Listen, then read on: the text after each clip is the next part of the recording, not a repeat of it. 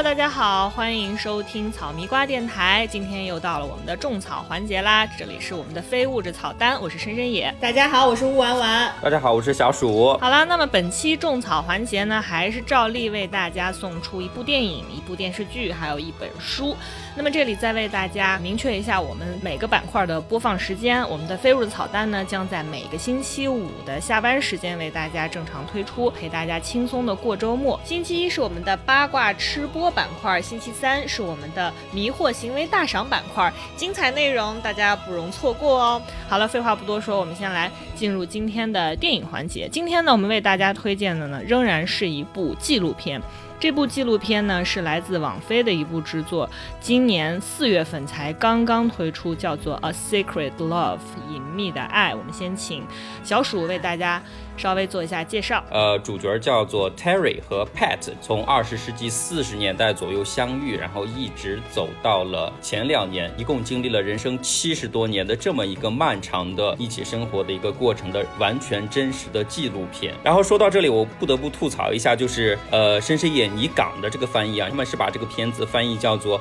不能见光的爱，所以 虽然大家也能理解，但是这个确实听起来有些奇怪啊。讲的这个所谓的性少数呢，其实就。是指的 lesbian，就是他们两位呢是一对拉拉。然后其实我们以往看到的这些呃讲述性少数群体的大多数可能讲的 gay 呃变性人的这种故事可能会比较多一点。所谓的拉拉这种片子相对来说会少一些哈。所以这个片子呢其实相对在题材上是比较偏少数的。但是整个看下来的话，你会觉得如果说真正讲爱情，讲这种七十多年一直以来相濡以沫这种故事的话，其实无所谓性别，你还是会被他们这种。种非常真挚的爱所感动到，我建议大家去看这种片子的时候，其实你不用去先呃先入为主的去考虑这个性别因素，你就把它当做一个普通的爱情纪录片去看，也会收获非常多的东西。我想问一下，就是这一对拉拉在电影里面是出柜还是没有出柜的状态？对，这个其实就是电影里面想表达的一个非常重点的一个主题，就是他们两个是二十世纪四十年代就在一起了，但是一直到前几年的时候，就是他们已经在九十岁高零上。下的时候，他们才最终决定出柜，因为其中 Pat 当时是已经没有什么家人亲属存在了，所以他是没有这个方面的顾虑和困扰的。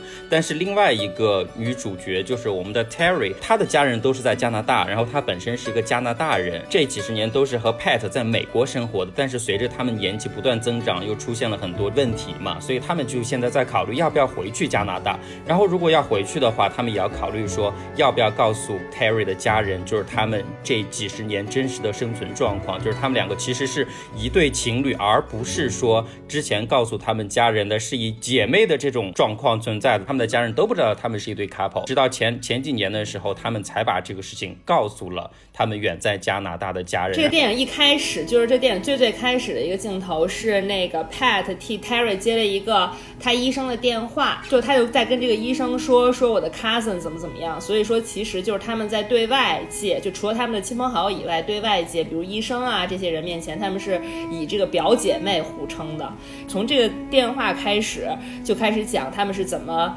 就主要是 Terry 那边怎么是跟他自己的家人出柜的。所以说这个这个电影一开始就是引入的角度，就是在他们这个行将就木的年纪，选择坦诚面对自己，选择向自己在乎的人出柜，是一个什么样子的状况？从这儿引开的，然后又倒叙的方式是吧？对，倒叙的方式来就是是回忆他们。过去的这个感情生活是这样的。Terry 的家人呢，就知道他们这种关系之后，也确实是九十岁上下了，年纪大，非常行动不便，身体有一些问题，所以他就想把他们完全接到加拿大去安居，然后大家和亲戚朋友一起生活在一起。对于另外一个女主 Pat 来说呢，因为她这几十年来都是独自照顾 Terry 的，就是他们两个互相扶持，然后已经习惯了这种两个人以姐妹的方式，但是又是实质上是情侣的这种一起生活，对她来说其实不太想外人的介入。我非常就是好。奇或者说令我诧异的一个部分就在于，因为他们之间的感情跨越了七十年，应该是经历了美国性别认同啊、女性解放啊种种的这个历史的浪潮，然后两个人竟然在这种种的历史浪潮中，甚至说机遇中，甚至是离家这么远的情况下，都没有办法按照自己真实的面貌来生活。尤其到了自己行将就木了，是因为环境发生了变化，生活所迫，然后没有办法，然后最。最后才选择说坦诚面对自己的，也不是坦诚，而是被迫吧面对自己真实的面貌。因为他们当时其实在一起的时候，也是在特别著名的纽约的十强运动之前。对于女性的标准，肯定就是说，如果你去上班的话，你是绝对不能穿裤子，你要穿裙子、穿高跟鞋，要烫卷发、化妆这些就不说了。然后呢，他们当时其实这些同性恋会有一些非常隐蔽的，比如酒吧呀这种地方，就会经常受到警察的骚扰嘛。然后他其中有一段采访提到，就是说有有一次又是这个警察突袭一个拉拉的这样的一个隐秘的酒吧，然后当时他们就会把所有呃穿那个裤子前面，就是因为他们说男性的裤子呢，其实当时开口是在前面，就你那个门襟是在前面的，但是女女生穿的裤子其实是在侧面系扣子的，他们就会说所有把把前面系就扣子系在前面的人全都带走，然后抓进去，然后并且会第第二天的报纸上登出他们的名字和他们的这个职位。就其实大家都活得非常小心嘛，因为如果你要一旦被曝光的话，就是你以后可能不管生存呀、就业呀、找工作都非常非常困难的。就是他们是在这样的环境下，还在坚持对彼此的爱，所以就是我觉得，其实对于现在我们已经经历过这个平权运动啊，然后美国现在同性恋婚姻也合法了以后，再回过头去看之前这些事儿，你会觉得说当时是有多么的荒谬。而且两个人能够在七十年的这个过程中，仍然能够保持在没有法律身份的认同的情况下。一直走到今天，还能够对彼此保持忠贞，我觉得这也是在爱情方面值得思考的一个部分。刚才也给大家说了，就是他们相识相知是在一九四七年的时候，那个时候是已经接近五六十年代嘛。然后美国五六十年代的时候，对同性恋的这个生存环境真的是非常恶劣的。在一九五三年的时候，然后时任的美国总统是艾森豪威尔，然后他当时就公开签署了一项行政令，非常明确的禁止同性恋在政府部门就职，然后很明确的表达了一种。歧视嘛，在一九五二年的时候，当时的这个美国精神病协会把同性恋作为非常严重的精神疾病，是列入了这个精神疾病名单的。这个名单其实一直到一九七三年才修改的，因为十强运动是在一九六九年的时候，然后在一九六九年之前，就警察会时不时的去临检这些同志酒吧，然后把同性恋者开始进行羁押逮捕，然后把他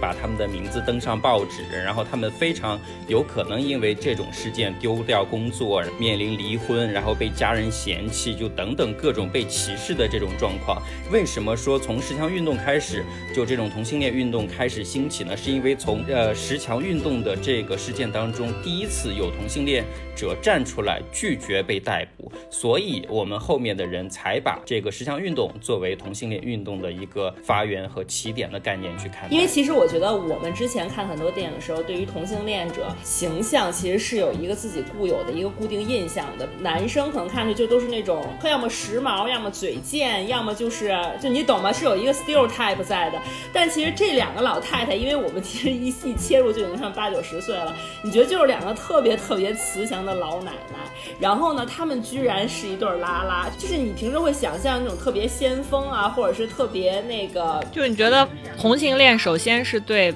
普通人群或者主流价值观的一种反叛，在他们身上应该表现的人格更尖锐一点。没错，但其实里面就是一个非常朴实的两个老奶奶，他们相互之间表达爱情的那个方式哦，就我真的建议大家去仔细看一下，在病床上一个颤颤巍巍的吻，包括看之前年轻的时候他们俩刚在一起的时候给彼此写的信，同性恋生存环境很差的时候写的信，所以他们每次写完信都要把那个底下署的名字撕掉，因为就很怕。他们就是，如果被家人之类的看到他们写的信的时候，就不会知道说是谁写给他的，在一定程度上隐瞒他们。对，然后你看这个就会觉得说，觉得爱情这个东西真的就是没有办法控制的，就是你明明知道你自己在做一件大逆不道的事情，但你还是没有办法控制自己去写信，你也没有办法控制自己去爱这个人。最后其实那个 Pat 是非常讨厌加拿大的，但是为了自己的伴侣好，还是会义无反顾的搬去加拿大，还是会妥协。就你觉得说，好像爱情这个东西真的就是。是无法控制的，就是 love is love，爱就是爱，就是我觉得这个电影就是非常非常的感人，就它并不是一个非常轰轰烈烈的一个非常激烈的什么生离死别里面，完全不是这样，你就看他们就像平常人一样，从二十岁怎么一样一样慢慢变老到八九。我能理解，因为尤其我结婚以后就觉得两个人最大的挑战就是怎么样一天挨着一天过下去，真的真的是，这才是真正的考验。你会去问一个男生或者说女生，就是对方对你来说意味着什么，你可能回答的天花乱坠，但是你就会觉得真的就只是随口一说。但是在这个电影里面，我记得是有人在问这个 Pat 说这个 Terry 对你来说意味着什么，然后就 Pat 就回答说 She means everything。在就是到最后了，还仍然觉得爱情是生命中最快乐，让你觉得最丰沛，让你觉得充实着自己每一个细胞的事情。这个年岁还能够对。爱情有这样饱满的感知，令人非常的羡慕。因为实际上，当你老了之后，很多的感觉都会退化掉。而且，我觉得你们刚才说的这些，给我还有另外一个感触，就是美国的老年人生活真的很不容易。真的，我其实当时看了那个以后，给我最大一个冲击就是，我觉得说，如果要是这辈子不要孩子的话，老了以后怎么办？太还太可怕了，真没有人养，真的养儿真的是防老。我觉得，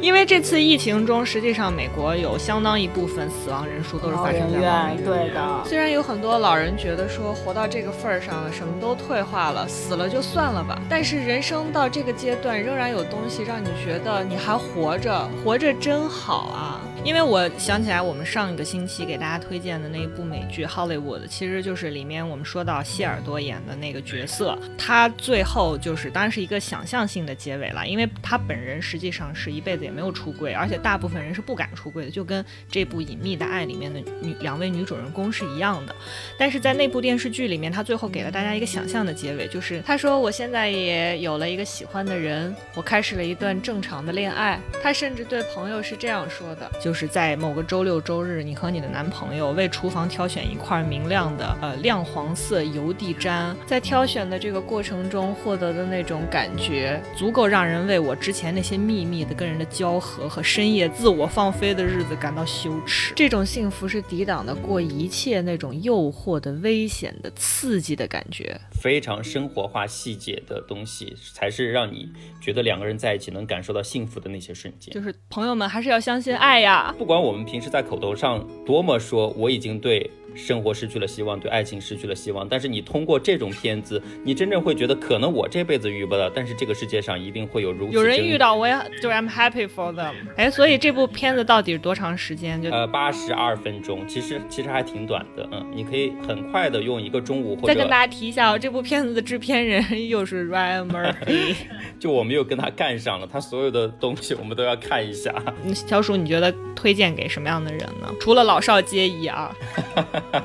但是，但是你不觉得他确实是个老少皆宜吗？我觉得要推荐给所有可能对爱情没有信心的人，某种爱情关系中非感觉非常疲惫的人。其实，如果看到这个电影，我觉得会给你很大的精神鼓励。好了，那推荐完电影之后呢，我们再为大家送上今天为大家推荐的一部电视剧。这部电视剧呢？又不是国剧，不好意思啊，大家。我们也在努力的看一些国剧，希望能够在未来的某一天为大家推荐。找到某个值得推荐的，争取下一期向先向亚洲靠拢。你打开电视，如果纯粹为了有个动静的话，我觉得看新闻联播也行。你你们觉得？我觉得也是，就是无法发人深省，至少也赏心悦目的东西。那么今天呢，我们就为大家推荐的是一部又发人深省又超级赏心悦目的一部剧，叫做《德雷尔一家》，请万万给大家。稍作介绍。嗯，其实主要还是赏心悦目了，发人深省没有那么深。所以我这个电视剧，我首先说特别推荐大家在周末我们在录节目的时候，这个北京就是一个二十五六度左右，又就是有又天上又有白云又有阳光的一个非常舒适的周六下午。因为它一集是大概四十五分钟，一季里面是有六六集，所以大家可能就是一个下午就是非常轻松的看完，画面简直美到一个爆炸。所以大家一定要去下高清版。就大家如果其实不下高清版，我我为什么推荐？这电视还有一个原因就是它的其实那个观看渠道非常的简易，它就在优酷上面是有 优酷，大家只愿意只要愿意花个十十二块钱买一个月的会员，你就可以享受四 G 的这个。大家可以去淘宝买那个八八会员，那个好像更便宜。然后你在淘宝是有好多的那个优惠政策，然后同时它还会附送你优酷的 VIP 全年哦。对，我们不光有这个非物质种草，物质上我们也没有落后。我们不仅让你不花。花钱还放，我们还能帮你省钱还放。对，帮你省钱。按按那个淘宝八八还会送你饿了么的那个会员，然后每每个月有五张五块钱的外卖券，非常好用。他帮你帮你勤俭持家。我要给大家继续讲讲这电视剧。这个电视剧它其实的背景是在上世纪三十年代，一个在生活在伦敦的单身妈妈，因为她丈夫很早时候就去世了，然后她就是拉扯着四个孩子，其实就是在用她丈夫的这个遗产和抚恤金。大家都知道，在伦敦的生活成本非常高，他有四个小孩，他又觉得说在伦敦生活压力实在是太大，然后他就是突发奇想，想带着全家搬去希腊，因为你知道，在上世纪三十年代，希腊在在英美国家眼中也是属于蛮荒之地，然后他的生活成本非常低，好山好水好对，好山好水好无聊。然后她又打算带着这四个孩子去这个小贫穷的小岛上来讨生活，基本上所有的外景都是在这个就希腊的科孚岛上取景，对，非常非常美。因为大家都知道希腊是一个蜜蜜月旅游胜地，应该在大家只要是喜欢旅游的小小伙伴们，应该都在 wish list 上面排的很靠前很靠前的地方。没错没错，所以它的这个画面啊，还有景色真的是堪称一绝。在这个不能出门旅游的特殊时期，所以说我非常推荐大家在一个周末的下午来看这个电视剧，会让你心情变得非常非常好。除此之外呢，它的剧情也非常非常的温暖和可爱。它其实主要就是讲破产单身妈妈带着孩子刚到希腊这个小岛上，她现在生活非非常非常的困难，因为房子也要现找，然后语言也不通。其实这电视剧就是在展示他们这家人是怎么在很多热心人的帮助下，都找回了自信，并且都重新开始和探索人生的这样的一个故事。我给大家大概介绍一下这个人物设置。首先说他这几个孩子，老大呢可能是一个二十岁出头的一个青年，他呢一直坚信自己有做作家的天赋，但他在伦敦呢，因为就是写的写的书投稿就是都石沉大海，所以他只能兼职做这个链家小哥，就是房地产中介，满嘴黄笑话，就为了跟客户拉近关系，所以整个人非常的油腻。但是他另一方面其实胆子非常小，对女朋友非常忠贞。而被他妈强行带到这个岛上以后呢，因为与世隔绝，没有有房子可以卖了，然后话也说不明白，然后一气之下，他就怀着对他远在英伦半岛上女朋友的思念，开始写书，然后居然成功的发表了他的第一本长篇小说，太励志了，特特别励志。然后老二呢，就是是一个暴躁狂，就是在伦敦的时候每天就打架，然后到了岛上以后，天天扛着猎枪到处走，东边打个鸟，西边打个打个羊，就是到处惹事儿。他就是这个被后来就被坏人利用，就陪着坏人一块儿这个抢入室抢劫呀。但是在在他妈妈劝导之下呢，回归了家庭，也感动了坏人，村民的帮助下打赢了官司，就是觉得还到最后就变成每天出门打打猎，补贴一下家用啊，琢磨点小生意啊，陪他妈看看摊儿啊什么。然后老三呢是一个女儿，这女儿长得就是很漂亮，但是脑子是最笨的，就是字儿都大字儿都不识几个，就是喜欢谈恋爱，然后海滩上晒着太阳，突然有一个希腊东正教的小哥窜出来说：“你不能在这穿比基尼晒太阳。”他就爱上人家，然后就非要个入教，然后这个入教 抖 M，然后这个入教发现那个东正教教义教规他都看不懂，太难了，然后就一转眼又爱上了一个园丁，觉得这个园丁是那种就是看着跟他一样傻，然后一身古铜色腱子肉的，觉得很适合他。然后为了这个跟这个园丁在一起呢，就是就顺便去毛遂自荐，给这个园丁家的这个主人就是一个贵妇，就是当那个伴读小姐。就但这工作其实非常适合她，因为这个贵妇是一个老太太，就是已经六七十岁了，就是眼睛也花了，耳朵也聋了，就是觉得就是每天自己特别孤独。然后这个女孩呢，其实就特别快乐，又特别真诚，就是因为脑子很浅薄嘛，所以就是 说什么话特别直来直去。然后这贵妇特别喜欢她这个性格，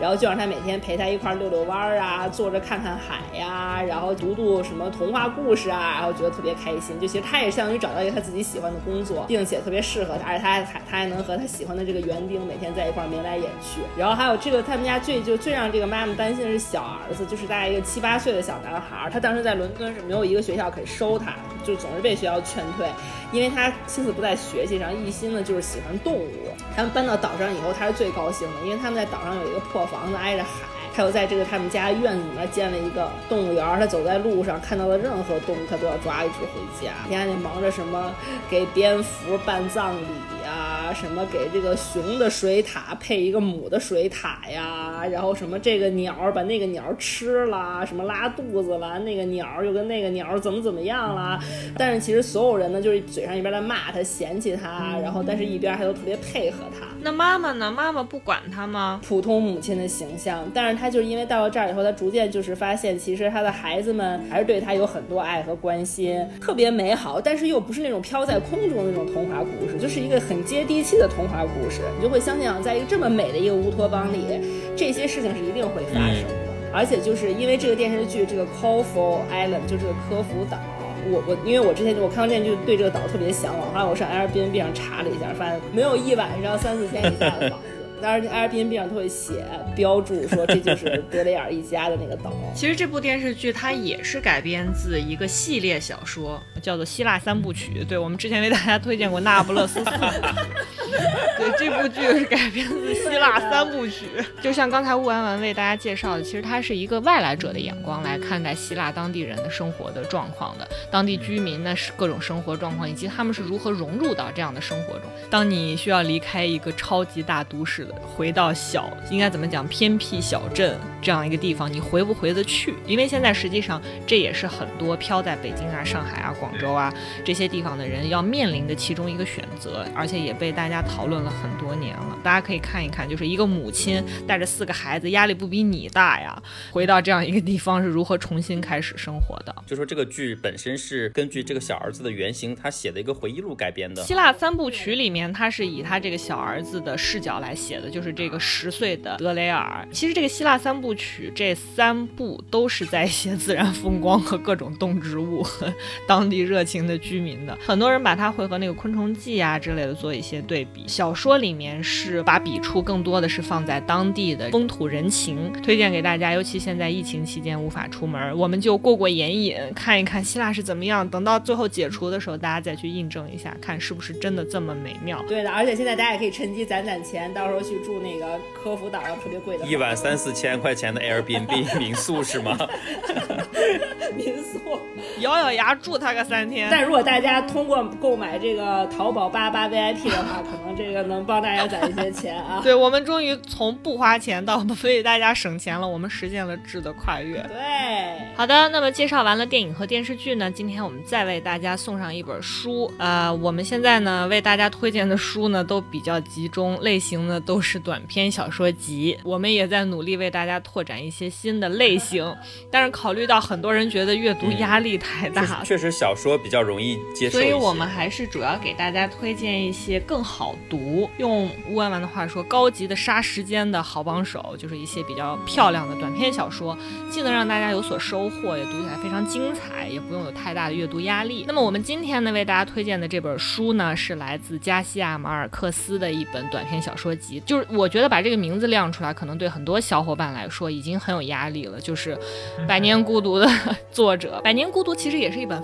非常非常精彩的小说，只不过因为它篇幅过长，然后再加上名字可能听起来过于沉重，很多人大概已经买了，已经放在书架上落灰了，也没有读过。但是这并不影响大家非常想要了解这位伟大作家的作品。今天呢，我们就给大家推荐一本他非常非常好入门的作品，叫做《梦中的欢快葬礼与十二个异乡人的故事》。就是这个名字听起来好像有一点拗口，待会儿为大家好好的说一下，就是它这个名字的来由。这是一本马尔克斯的短篇小说集，他收录了十二篇的短篇小说。这一部呢，也是他本人认为最接近他理想的短篇小说集。这本小说集的创作时间呢，是一九七四年到一九九二年，十八年间完成了这本小说集里面全部作品的创作。事实上，在一九七四年之前，马尔克斯已经出过三本小说集了，但都不是那种经过整体构思来创作的。也就是说，里面的每个故事都跟我们通常想象的那种，就是大作家他可能不定时的会往这个报纸啊、媒体啊发表一些作品，大家觉得这些作品都很不错，我想集中性的读一下，那么有出版社呢就会把它们结集出版。所以说呢，那样的短篇小说集的每个故事呢都是独立的、偶然的那种个体。所以呢，马尔克斯是非常希望能够出版一本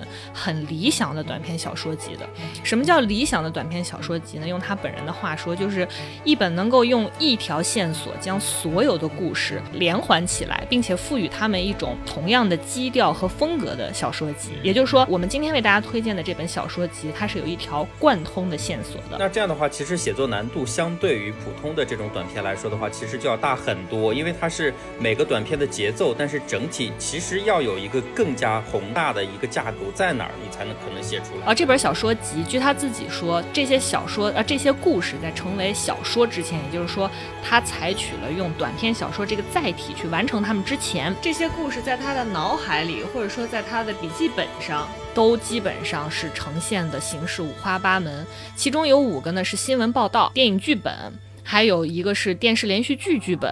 甚至还有一个是他这个接受采访时候的一个录音，他都把它们集结了下来。那么全书一共十二个故事，除了第一篇叫做《总统先生一路走好》，它篇幅比较长以外，其余的十一篇平均每篇都可以在半个小时内读完。推荐给这个进入马尔克斯长篇巨制困难户的小伙伴，也推荐给需要在短途旅程，就是比如说几个小时的高铁呀，或者是两三个小时的飞机啊，这种短途旅。程需要杀时间的朋友，蹲厕所的时候也非常适合读一篇。如果你没有这个 痔疮 焦虑的话，我们还是不建议蹲太长时间啊。哎，所以，所以他这些小说的，就是这个基调是比较灰暗的呢，还是说，因为他名字里面已经出现了葬礼这种词？这本书呢，写的都是那些，因为后面其实它是分两部分，一个叫梦中的欢快葬礼，一个叫十二个人的异乡故事。那这本书写的呢，都是那些旅居在欧洲的，跟他差不多的这个拉美人的奇闻异事，有一些呢是对人生某个极光片语的那种感官捕捉，然后极其的细腻和可感，极其的生动逼真。跌宕起伏，扣人心弦。里面有一篇我很喜欢的，叫做《睡美人航班》。他写的就是他在某一次的飞行途中，旁边坐了一个非常漂亮的女性，然后整个的这个从他见到这个女的第一眼，被她的这种魅力所感染，然后在一种性本能的驱动下，一直想认识他，最后发现坐在自己的邻邻座。然后整个小说呢，主要是在描写在飞行的旅途中，我这个第一人称是怎么样感知我们两个人之间。这种明明什么都没有，但是却让我浮想联翩的感受和想象。然后还有一些呢，是来自于真实生活遭遇的一个幻想。因为大家知道，魔幻现实主义呢是马尔克斯创作的一个重要构成。这本小说集里面的不少故事。都是他魔幻现实主义创作的短篇作品，大家可以先了解一下，这样子等到你再去读《百年孤独》的时候，可能对他的口吻、叙事、节奏、风格会更加的习惯一些。他的创作动机呢，其实是源于他某一次的一个梦，他梦到过自己的葬礼，大家都穿着很肃穆的黑衣服前来参加，但是气氛就像过节一样热烈，所有人都因为这一次的相聚感到特别的快乐。作者在梦里甚至比其他人感。感受要更快乐。他说，死亡呢给了他一个，当时就是马尔克斯已经是一个在巴塞隆纳住了五年的一个异客异乡人了。这次死亡呢给了他和他的拉美的老友欢聚一堂的机会，所以在梦里大家都被这种快乐的气氛所感染。结果这个梦中的欢快葬礼结束之后呢，大家各自散去。他也说，那我就跟我的朋友们一块儿离开吧。但是在梦里呢，其中一个朋友就跟他说。你是唯一一个不能走的人。这个时候，马尔克斯醒来，他突然间就想到，死亡真正意味着他再也不能够跟朋友们在一起了，所以他才想说，他想要把他作为异乡人故事集结成集来写成这样一本书。其实原本他也想把他这个梦写到这个他的这一本小说集里面，但他最后觉得说，他无论怎么去渲染，怎么去描绘，他都没有办法渲染出他那个梦当时带给他那种欢快的感受，所以他才放弃了这样一种创作。但是他。他仍然保留了这个名字在里面，所以这本小说集才叫《梦中的欢快葬礼和十二个异乡人的故事》。这名字听起来其实挺拗口的，但如果你理解它这个背后的真实故事的话，其实也非常容易。就是比如说像全书的最后一个故事叫《雪地上你的血迹》，是他最先完成的故事之一，也是我本人最喜欢的，就这本小说里最喜欢的一个故事之一。其实它讲述的是一个什么故事呢？就如果大家看过，比如说像刘德华和吴倩莲演的《天若有情》，富家小姐和浪子爱的痴缠痴怨的故事。这篇小说的主题呢也是一致的，它讲的也是一个名门望族的富家小姐和一个浪子相爱，在哥伦比亚一个名门望族的淑女和当地树大根深的黑帮家族后代相爱的，真带感。大家觉得应该是讲这种他们恋爱这种跌宕起伏、轰轰烈烈、山盟海誓。但其实他的笔触并不在这边，就是因为我们觉得说这样两个人相爱应该是跟，比如说像香港电影里面讲的鲜血淋淋，所有人都反对两个人怎么冲破束缚，但不是的，很顺利，就两个人又获得真爱，然后家里人又支持他们。然后两个人每天过的都是香车名表、钻石，就是人民物质极大丰富，人民为所欲为的状态。所以这种故事显得极其的不真实。就你什么都有了，物质也有，爱情也有。但这种故事如果变成了 Happy Ever After，它没有任何的力量。那马尔克斯是怎么写的呢？剧情突然间急转直下，女主角被玫瑰花刺割破了一个小小的口子。在他们蜜月的旅行途中，两个有钱有地位的人。作为异乡人，面对这种突如其来的考验，要如何应对？这个时候，马尔克斯的那种魔幻感就来了。一个小小的玫瑰花刺划破的伤口，竟然把生死这样的重大问题甩在了两个小青年的面前。故事写得非常的犀利，大家可以看一下马尔克斯是如何把一个在云端上的毫不真实的爱情故事拉到生活中来给你看，就一下子拉下来。对，它不是一下跌下来的，是一点一点从天而降，最后跌到尘埃。对，就是他那种细腻的结构编排，那种语调、风格、节奏，还有他的这种短篇小说的篇幅，就让这种故事读起来就像一首美妙的挽歌一样。大家可以好好的去品味他的语言带给人那种巨大的征服感。又美又可信。我们回到刚才小鼠提出的问题，就说这种小说集会不会创作起来特别的困难？他就觉得很困难，他觉得写这种短篇小说不亚于给一个长篇小说写开头一样困难。但作者觉得两者其实是一样的，至少他们的难点是一样的。把这一切必要的东西都确定下来，就是比如说像结构啊、你语调啊、你的人物的特质啊、你人物接下来的这个命运啊、他的性格啊。都确定下来之后，之后的部分呢？马尔克斯形容说，作者体会的是一种非常单纯的自我的快乐。他形容是人类所能想象的最私密、最自我的一种愉悦。其实他的这个形容是我读这本小说带给我一种也是非常直观的感觉，就是作为读者，当你完全进入一个故事的时候，我相信大家应该都有这种体会，就是当你看某一个故事，你一定是有一个契机，是你觉得你真正进入到这个故事了。有。有的时候我们读小说的时候，发现无论如何都进入不去，你好像永远和他有很很长很长的一段距离，然后最后读完之后觉得索然无味。但是有些小说是你觉得某一个契机是你突然就进入了那个画面、那个气息，你甚至进入到了他描绘的那种热带雨林也好，然后都市风光也好，你一下就进入进去，踩到了作者给大家铺陈的那样一个节奏上的时候，越过了就是作者特意安排的那种。扑朔迷离、丝丝入扣的门槛之后，我觉得你面对的那种极其丰富的世界的那种感觉，是真的，也是属于读者本人才能体会的那种最私密、最自我的一种愉悦。他的每一个小说，我觉得都带给我这样的感觉，大家可以去领略一下。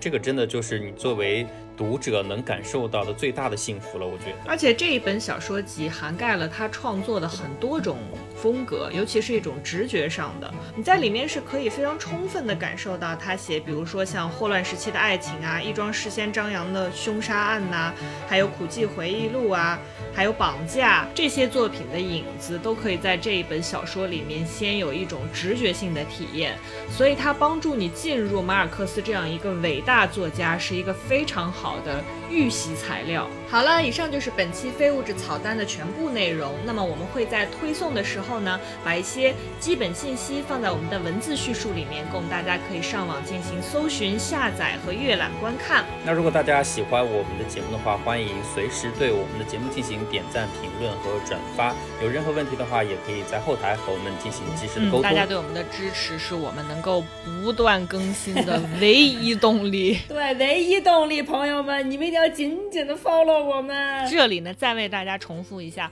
我们节目播出的时间：每周一呢，我们将为大家送上八卦环节；每周三呢，我们将为大家送上迷惑行为大赏环节；每周五呢，为大家送上非物质草单。每周呢，我们都会为大家推送三期节目，大家可以在上班或者下班的时候戴上耳机就可以收听了，眼睛可以适当的放松一下。总之，我们希望能够为大家送去一些欢乐。好的，那本期节目就就到此为止啦，下期节目再见喽，拜拜。下期再见，拜拜。拜，下期见吧，拜拜。